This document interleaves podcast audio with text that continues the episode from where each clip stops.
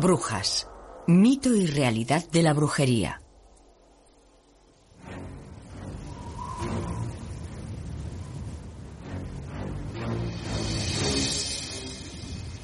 Existe en el diccionario una palabra tan controvertida y evocadora que su sola mención conjura una gran profusión de imágenes y sensaciones. Esa palabra es brujería. Round about the cauldron go. In Giremos en torno de la ancha caldera. Y cuaje los filtros la roja lumbrera. Oculto alacrán que en las peñas sombrías. Sudaste veneno los 31 días.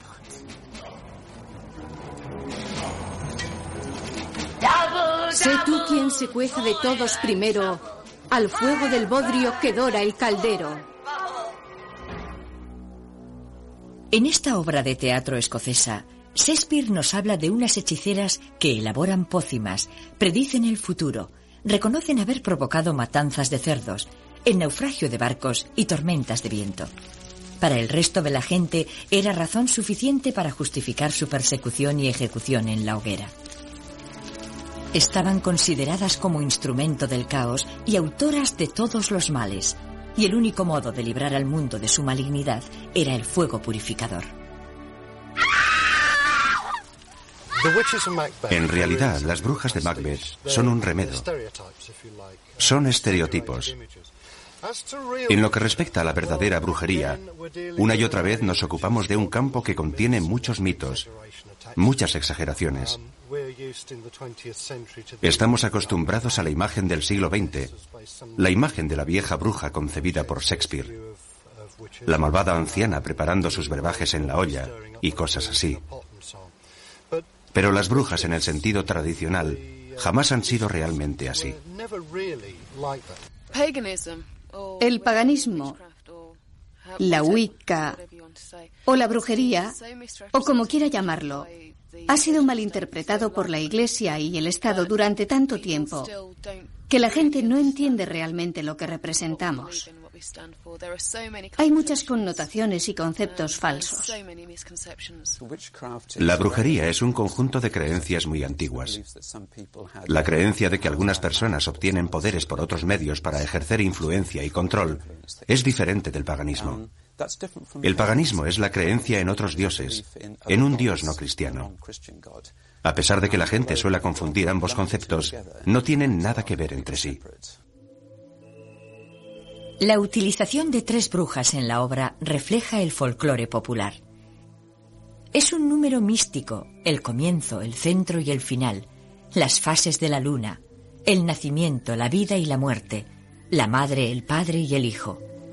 Incluso las propias brujas tienen su triple ley.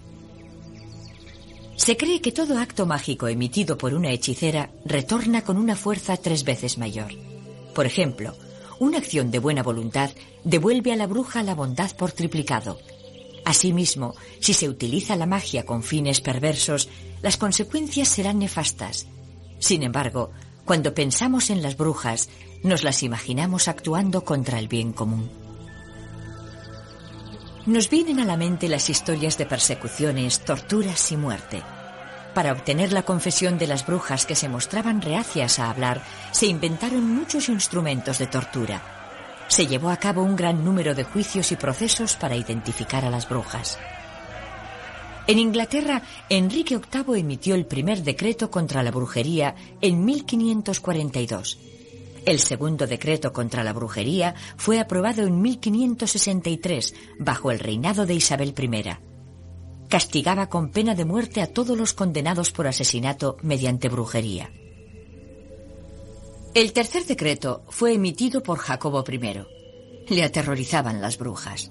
Estaba convencido de que en Berwick las brujas habían conjurado una tempestad para hundir su barco mientras se encontraba a bordo en compañía de su mujer, la reina Ana. Durante su reinado autorizó la publicación de los primeros ejemplares de la Biblia en inglés. Al parecer, la frase original No tolerarás que viva un envenenador fue modificada por No tolerarás que viva una bruja por decreto real. También escribió su propio libro sobre hechicería titulado Demonología, para trazar las líneas generales del proceso contra la brujería. Se suele pensar que la fe católica consiste en una serie de obligaciones y prohibiciones que condicionan la vida de la gente. Por el contrario, la Wicca sugiere que mientras no hagas daño a nadie, puedes hacer lo que te plazca. La pregunta es, ¿cómo se puede comprobar si lo que hacemos no ha causado daño a nadie? ¿Basta con que no cause daño a ninguna de las personas involucradas en esta actividad en concreto? Y si así fuera, ¿cómo comprobarlo sin unas reglas objetivas a las que remitirse? En Europa, el temor a la brujería se convirtió en una epidemia. La Europa continental alcanzó las cifras más altas de procesos contra brujería y prácticas de tortura. Señores y campesinos se convirtieron tanto en acusadores como en acusados. El inquisidor habitualmente nombrado por los funcionarios estatales o eclesiásticos del lugar, se valía de la tortura para obtener confesiones, utilizando cualquier sistema de coerción física que juzgara conveniente. Cientos de acusados fueron quemados en la hoguera. En pueblos pequeños y aldeas, las disputas entre vecinos podían resultar peligrosas. La posibilidad de ser acusado de brujería era terrorífica. La obsesión paranoica alcanzó proporciones inmensas. La mayoría de los acusados fueron mujeres, y en Alemania hay documentos que demuestran que en algunas ciudades la población femenina fue prácticamente exterminada. Un método típico de tortura fue la silla de las brujas de Bamberg. Estaba fabricada en hierro y cubierta de clavos. El reo era obligado a sentarse en la silla mientras se calentaba al rojo vivo. A la consiguiente confesión solía seguir la ejecución en la hoguera. En Inglaterra las brujas solían ser ahorcadas, no quemadas. La hoguera se consideraba un castigo por herejía, algo de lo que las brujas no eran acusadas. Las acusaban de mutilar a la gente mediante brujería, y eran juzgadas y castigadas por delito criminal por las heridas que habían provocado. Por el contrario, en la Europa continental, las brujas eran quemadas. Posiblemente esta sea la razón del concepto erróneo que se tiene de las brujas inglesas. Al igual que en otros muchos casos de la historia, el tiempo distorsiona y altera los conceptos populares, como es el caso de la silla de agua. Se cree equivocadamente que las brujas eran sumergidas en agua.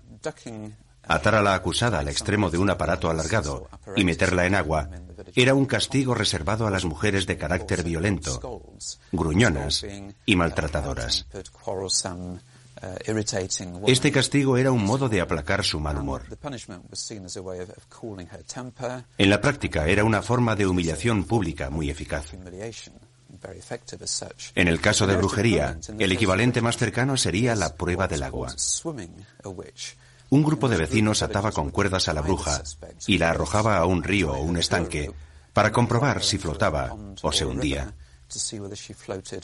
Si flotaba, se interpretaba como que el elemento agua la rechazaba. Es decir, el bautismo era visto como un signo de culpabilidad. Si se hundía, probablemente era inocente. En ese caso había que sacarla inmediatamente por si se ahogaba. En ambos casos no era un castigo. Los aldeanos debían comunicar su presunto delito a un juez y éste debía proceder a establecer un juicio ante un tribunal.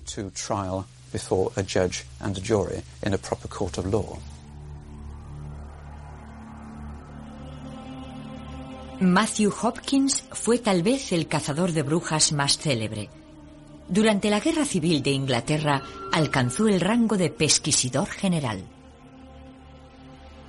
El origen de Matthew Hopkins es bastante oscuro. Posiblemente era hijo de un sacerdote de Suffolk. Alcanzó la fama en 1645, cuando siempre, según él, descubrió que su misión era la de destruir y expulsar a las brujas de Anglia Oriental. Fue el inicio de una cruzada que se prolongó durante dos años y en la que hizo ejecutar a más de 100 personas en Suffolk, Essex y los condados orientales de Inglaterra. Lo más interesante de Matthew Hopkins es que la gente se lo imagina actuando por todo lo ancho del país, quemando brujas allí por donde pasaba. Sin embargo, esto no es cierto. Su zona de actuación fue muy pequeña, limitándose a Anglia Oriental. Tuvo muchas dificultades para encontrar brujas a su paso y recurrió a todo tipo de tácticas intimidatorias para obligar a la gente a confesar o a delatar a sus vecinos. Actualmente se le considera en cierto modo una figura trágica, aunque también fue un desastre por las consecuencias de sus actos. Al parecer se sentía motivado por un sentido de misión o cruzada. Creía que era un hombre bueno que cumplía la voluntad de Dios, expulsando a estos monstruos. Así es como se le ve hoy en día. Antes de llevar a la bruja ante los tribunales, había que obtener su confesión a modo de prueba concluyente. El método preferido por Hopkins era la privación de sueño. Mantenía a la presunta bruja en aislamiento. Posteriormente, sus ayudantes la desnudaban y le obligaban a caminar día y noche, impidiéndole dormir. Al cabo de varios días la confesión solía ser fácil de obtener, así como los nombres de los conspiradores. Después daba comienzo el juicio. De hecho, los juicios se ajustaban bastante al modelo y criterio de justicia de los siglos XVI y XVII. Quiero decir, que se llevaban a cabo ante un juez, una jurisdicción, un jurado de evaluación. Las pruebas se valoraban y se examinaban cuidadosamente. Los testigos eran presentados ante el jurado e interrogados sin presiones que condujeran a una declaración inculpatoria.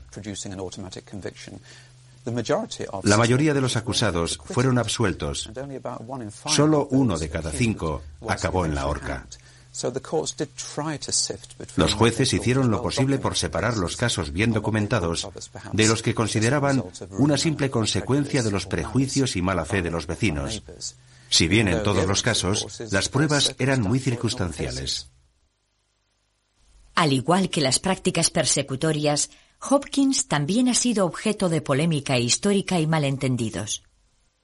Nadie sabe a ciencia cierta cuáles fueron las motivaciones de Matthew Hopkins. Tradicionalmente se ha pensado que actuó por codicia, pero me parece poco probable. Es cierto que recibió honorarios e hizo algunos gastos, pero en ningún caso fueron sumas de importancia, y al principio tampoco tuvo la garantía de que le fueran a pagar.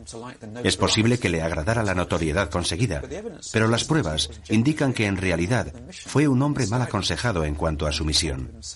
Se consideró a sí mismo un cruzado que estaba haciendo algo fundamental para librar al mundo de lo que él veía como un siniestro mal. Y la época fue muy significativa. Sucedió a finales de la Guerra Civil.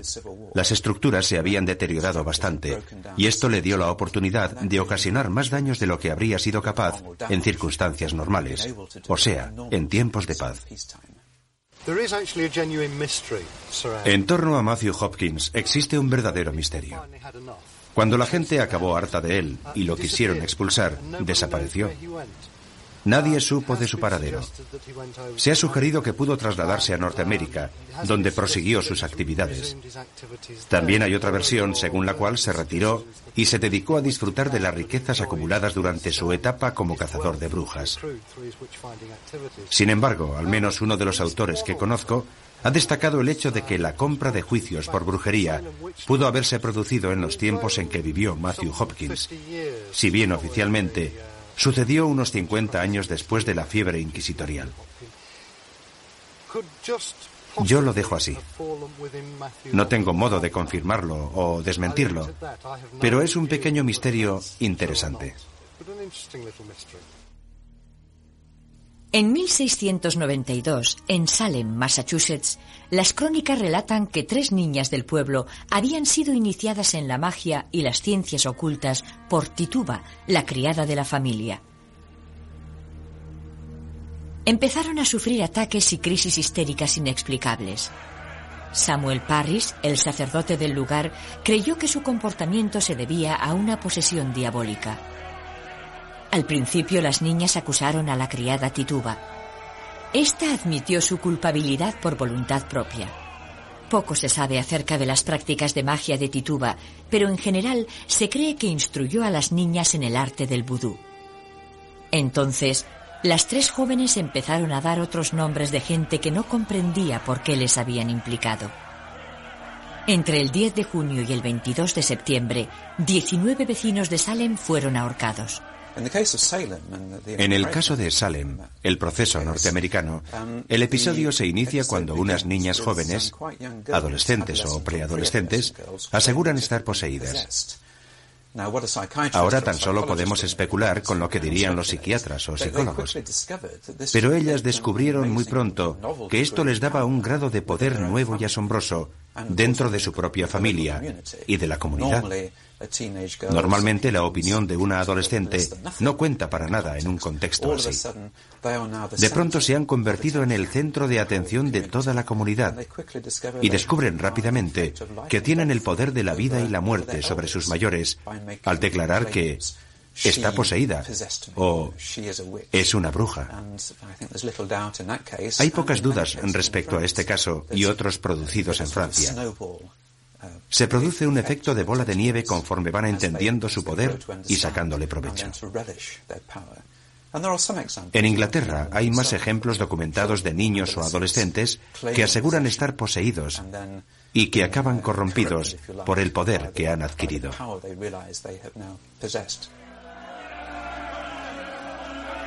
Finalmente, se levantó una oleada de rechazo contra los juicios.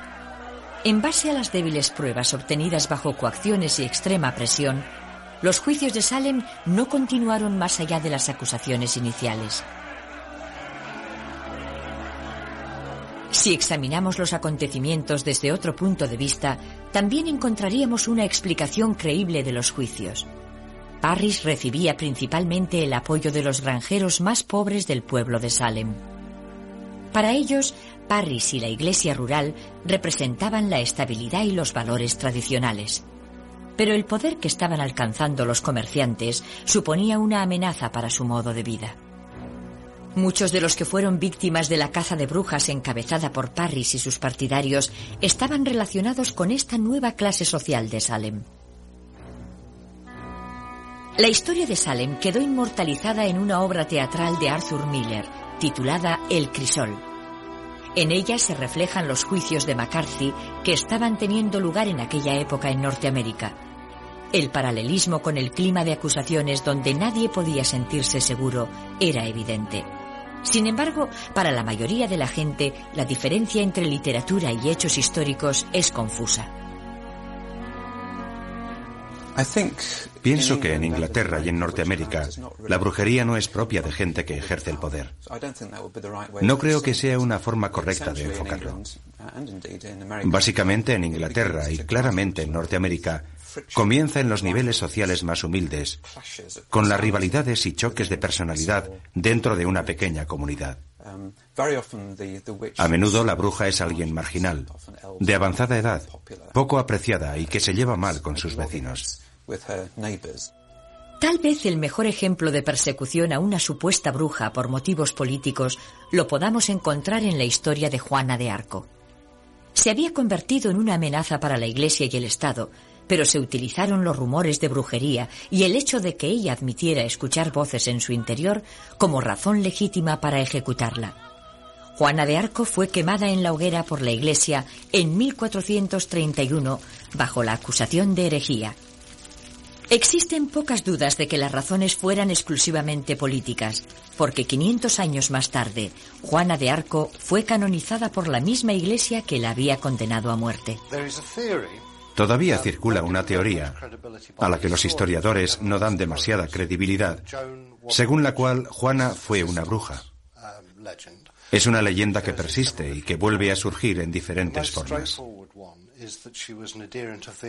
La más sencilla es que ella pertenecía al antiguo credo, la brujería en estado puro, y que estaba cumpliendo ciertas obligaciones relacionadas con esa antigua religión.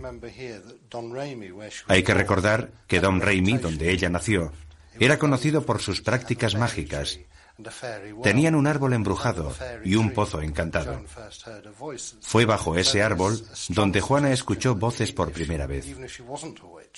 Hay muchas razones para pensar que aunque no fuese una bruja, seguramente estaba influida por la antigua religión.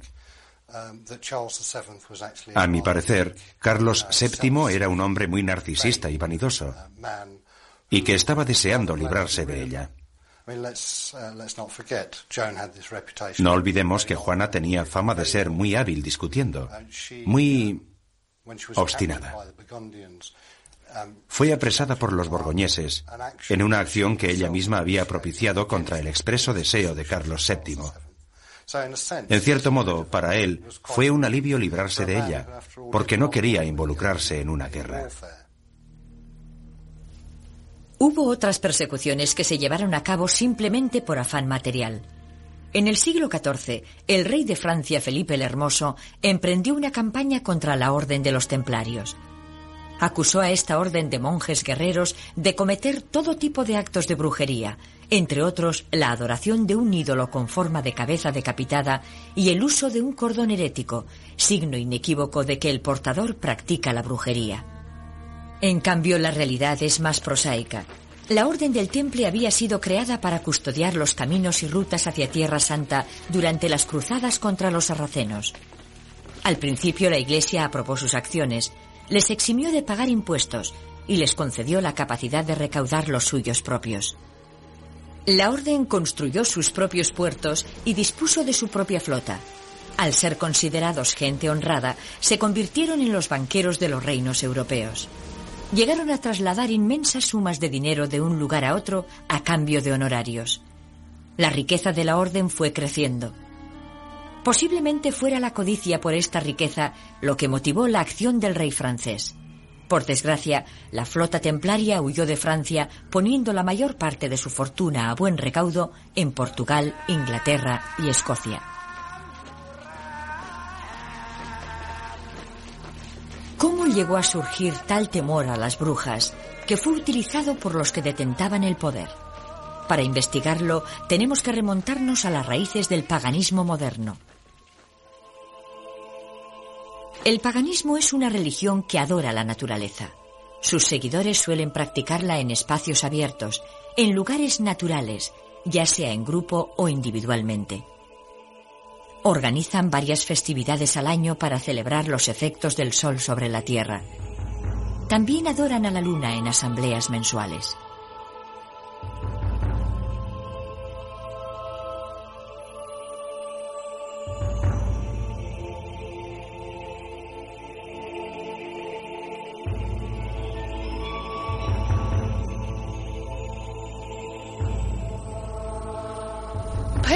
El paganismo o la Wicca es el amor por la tierra, el amor por la naturaleza y todo lo que hay en este planeta. Las piedras, los bosques, los árboles, las flores, los animales, las aves y por supuesto, nosotros creemos en la dualidad del dios y la diosa de la tierra. El origen de las creencias modernas se pierde en la noche de los tiempos. Se cree que a medida que la última glaciación se extendió hacia el sur, el hombre europeo creía en dos imágenes que explicaban su modo de existencia. La diosa de la tierra, que engendraba la vida en todas sus manifestaciones, y el macho cabrío, que experimentaba la vida y la muerte como cazador y cazado. Cuando los primitivos recolectores y cazadores se convirtieron en granjeros en sus cerros fortificados para posteriormente asentarse en pueblos y ciudades, se cree que sus creencias pasaron a estar más organizadas. Monumentos megalíticos como Stonehenge o Avebury, enclavados en curiosos túmulos, cerros y caminos, podrían delatar una forma de organización de la vida religiosa comunitaria. Conforme las comunidades se hicieron más complejas, su organización también cambió. Los griegos y romanos antiguos formalizaron su concepto de los dioses construyendo panteones, una reminiscencia de los nórdicos y otras culturas anteriores a la suya. Sin embargo, el concepto de la madre tierra y el macho cabrío es común en todas ellas.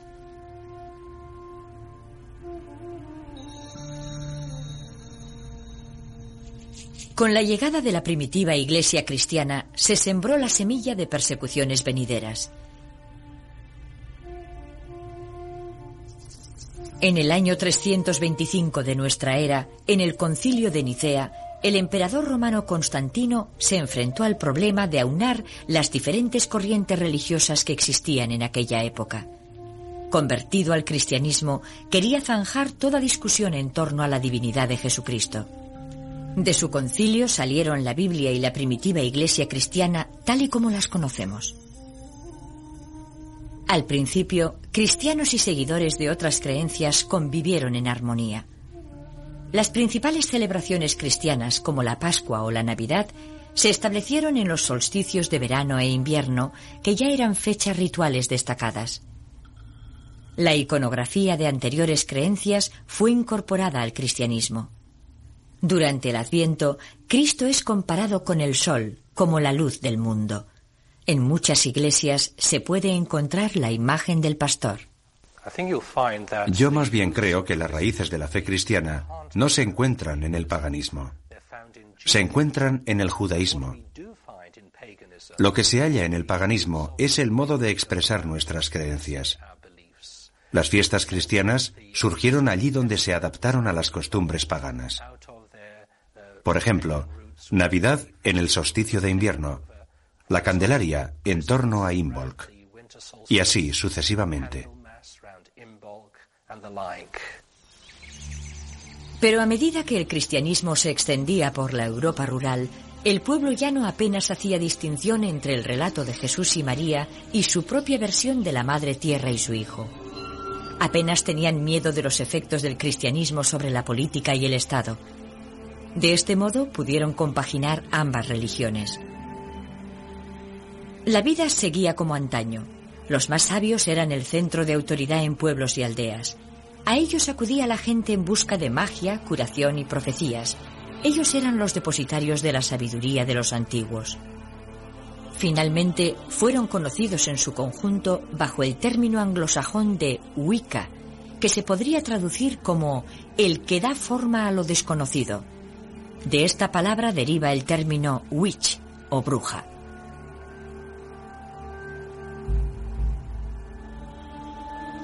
Pero esta coexistencia pacífica de ambas religiones no estaba llamada a durar.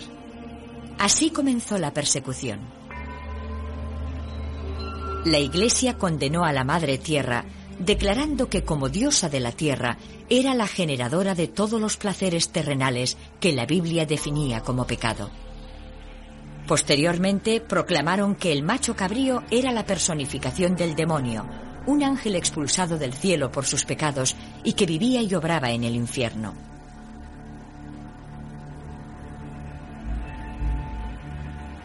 El diablo medieval tiene cabeza de chivo, que podría venir del dios griego Pan o de la cabra Amaltea, nodriza del dios griego Zeus o del dios romano Júpiter. Así se establecieron unas líneas de combate cuyas consecuencias ya hemos observado.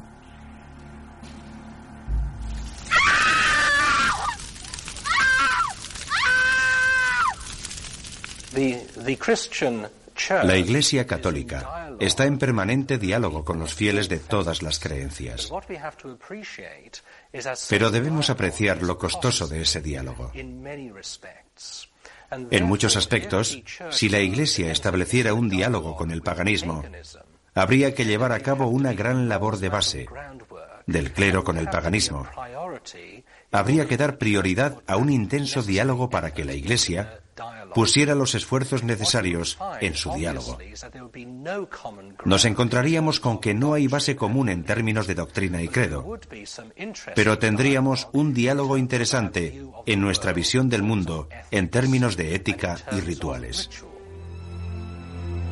A pesar de que la Iglesia del siglo X intentó descartar la existencia de la brujería y se aprobó una ley canónica declarando herética la creencia en la magia y la hechicería, las brujas continuaron practicando sus artes. En los siglos XII y XIII resurgió la adoración de la Madre Tierra.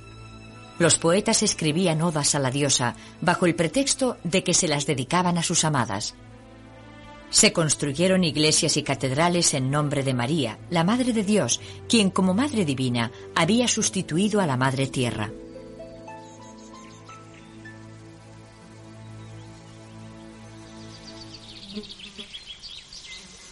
Fue durante el siglo XIII cuando la Iglesia cambió su política de negación de la brujería.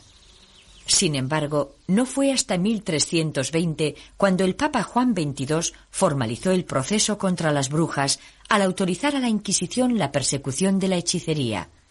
Cuatro años después, el 3 de noviembre, Petronila de Meath fue la primera en ser quemada en la hoguera bajo la acusación de brujería.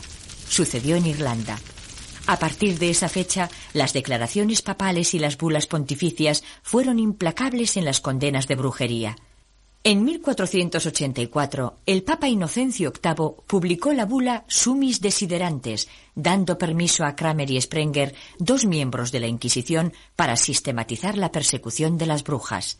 Juntos escribieron el Maleus Maleficarum, conocido como el Martillo de las Brujas. El Maleus Maleficarum era un voluminoso libro muy erudito y extraño, escrito por dos monjes dominicos en el siglo XV en el que explicaban con todo lujo de detalles lo que hacían las brujas, la organización del sofisticado culto al diablo. Fue algo que favoreció y estimuló, en mayor grado todavía, la persecución sistemática y el hostigamiento de las brujas en la Europa continental a partir del siglo XV. Fue editado dos o tres años después de una bula papal en la que se denunciaba la brujería. Es una prueba clave que demuestra en qué medida las autoridades trataban el fenómeno de la brujería como si fuera una grave amenaza.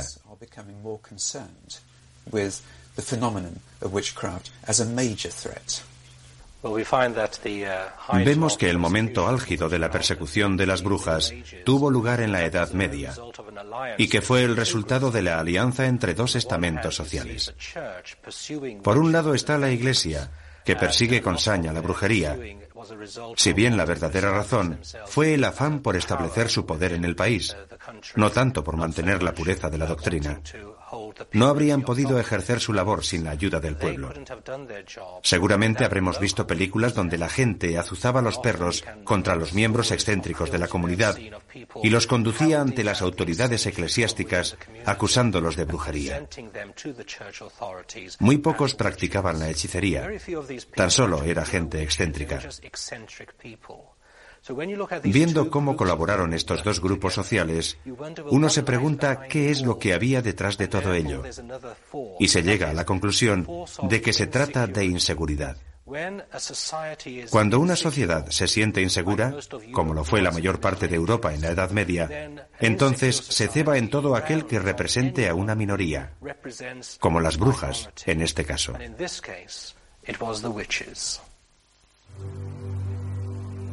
Ahora las brujas ya no eran practicantes de la antigua religión, o curanderas o instructoras, eran las esclavas de Satán.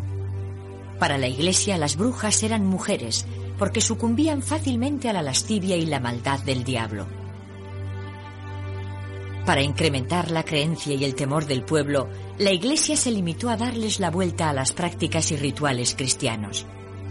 Las brujas adoraban al diablo en lugar de a Dios, remedaban la misa cristiana y disfrutaban de los placeres terrenales.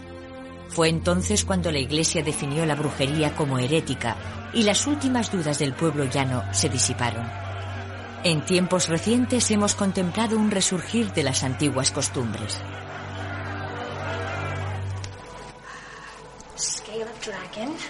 Colmillos de lobo, fauces de dragón, humores de momia y el de tiburón.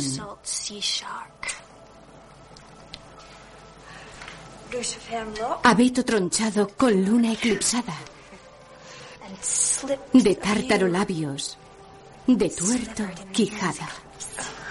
En la brujería moderna, lo más parecido a las pociones mágicas es el uso de hierbas medicinales. Con las plantas se elaboran ungüentos, pomadas, componentes medicinales y extractos. Se utilizan principalmente como remedios curativos y como protección y se dice que estimulan la meditación y atraen las energías telúricas.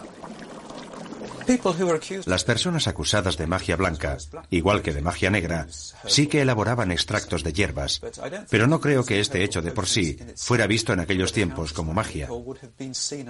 Además de los brebajes, había que añadir algún tipo de conjuro ritual, un encantamiento o algo de rasgo sobrenatural.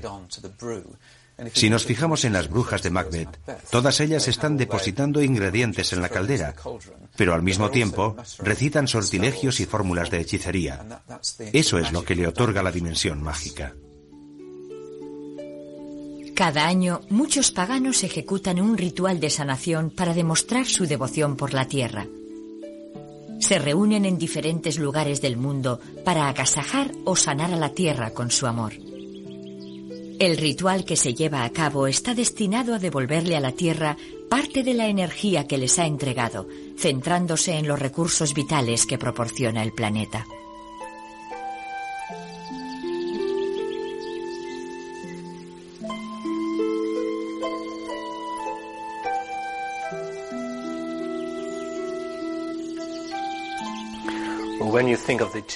Cuando pensamos en la típica imagen de la bruja, nos la imaginamos conjurando un hechizo o haciendo magia. Pero en realidad tengo entendido que la mayor parte de su labor no tiene que ver con la magia, sino con rituales, que es diferente. En lo que concierne a la magia, evidentemente como sacerdote cristiano, yo no creo en la magia como un poder en sí mismo, sino que en realidad lo que ejerce es el poder de la sugestión, la capacidad de influir psicológicamente en los demás. Sin embargo, no debemos infravalorar ese poder, porque puede llegar a ser tan real como cualquier otro. Las brujas y los relatos en torno a ellas han pasado al folclore popular y de ahí a la literatura. Tal vez uno de los ejemplos más tempranos sea el de Medea, de la mitología griega, quien alcanzada por las flechas de Cupido se enamora locamente de Jasón. Ella le ayuda a llevar a cabo tres labores aparentemente imposibles para conseguir el vellocino de oro.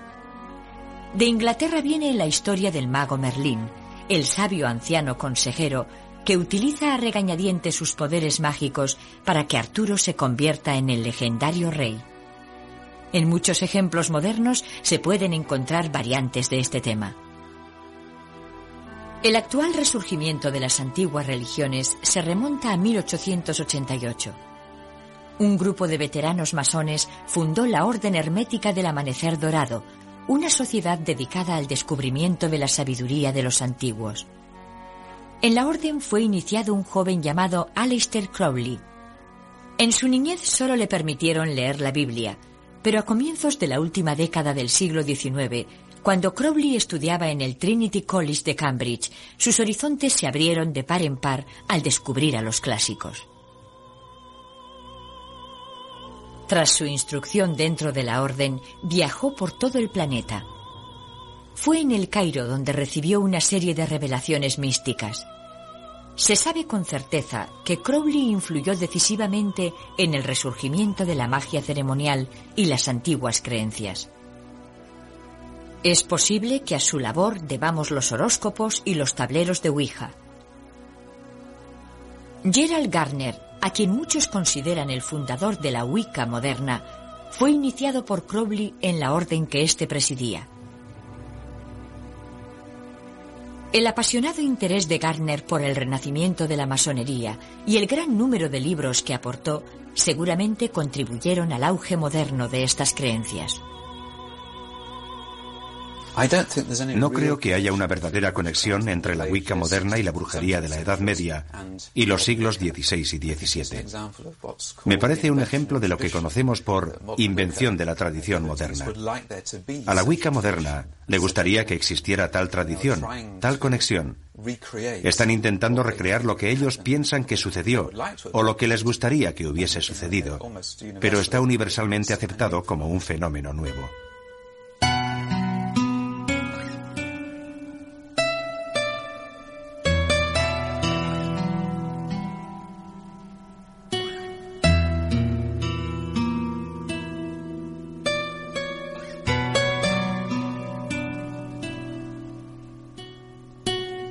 Este es el ritual de la unión de manos tal y como se practica hoy.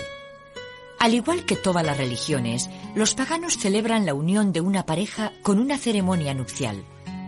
La acción de la unión de manos es parecida a una boda en ciertos aspectos. Sin embargo, hay algunas diferencias. El término de unión de manos no es simbólico, sino literal.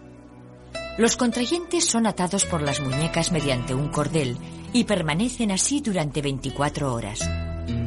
Así es como declaran su amor mutuo y la sinceridad de sus votos.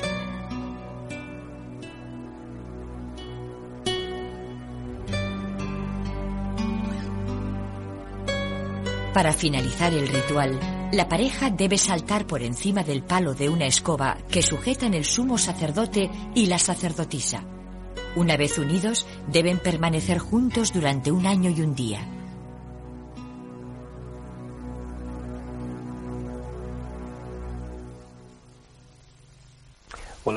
A lo largo del siglo XX, la gente ha intentado encontrar algún tipo de creencia que les proporcione respuestas y soluciones a todos sus problemas.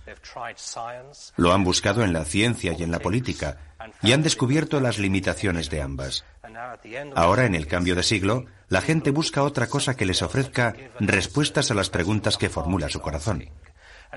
Lógicamente, buscan en el ámbito de la espiritualidad y ahora contemplan la realidad con mayor libertad. Miran a las iglesias mayoritarias, pero a la vez a las que han estado situadas al margen. Pese a que la adoración de una diosa femenina ya no sea motivo de odio, hay algunos que aún lo temen y se siguen produciendo malentendidos que pueden tener fatales consecuencias. Según un informe, en 1997, en una pequeña aldea de Rusia, dos hombres intentaron matar a una familia completa porque creían que una de las mujeres era bruja. La mujer sobrevivió a la brutal agresión, pero otra mujer murió y cuatro niños tuvieron que ser hospitalizados por heridas graves. Los hombres reconocieron lo que habían hecho y acusaron a la mujer de haber hechizado a uno de ellos. Tal vez esto explique por qué la comunidad pagana sigue existiendo bajo un velo de aislamiento y secretismo. Lo importante de la brujería moderna es que se trata de un intento muy serio y sincero de volver a una especie de religión terrenal, una religión natural. Ahí es donde reside su importancia. Podemos apreciar que, en cierto sentido, la brujería moderna conecta muy bien con el movimiento ecologista. La preocupación por el medio ambiente, el regreso a la naturaleza y el respeto por la tierra. Eso es lo más importante de la brujería moderna. Se trata de vivir en armonía con el orden natural. Si buscara una definición que resumiera la brujería moderna, sería esta. Ante tanto escritor moderno que relate historias de brujas y hechicería destinadas al público infantil, a la pregunta de ¿cuándo nos volveremos a ver? La respuesta más probable será el martes tengo tiempo. Practicar la magia bajo el azote de una tempestad, donde llueve a cántaros y el viento agita los brezales, ya no implica temer las consecuencias de la persecución. La tortura y la hoguera han dado paso al entretenimiento y una nueva fe fundada en las antiguas costumbres. La brujería queda reflejada principalmente en la literatura y los medios de comunicación bajo la imaginería tradicional. Lo que vemos ahora está a años luz de las verdaderas prácticas del arte de la magia.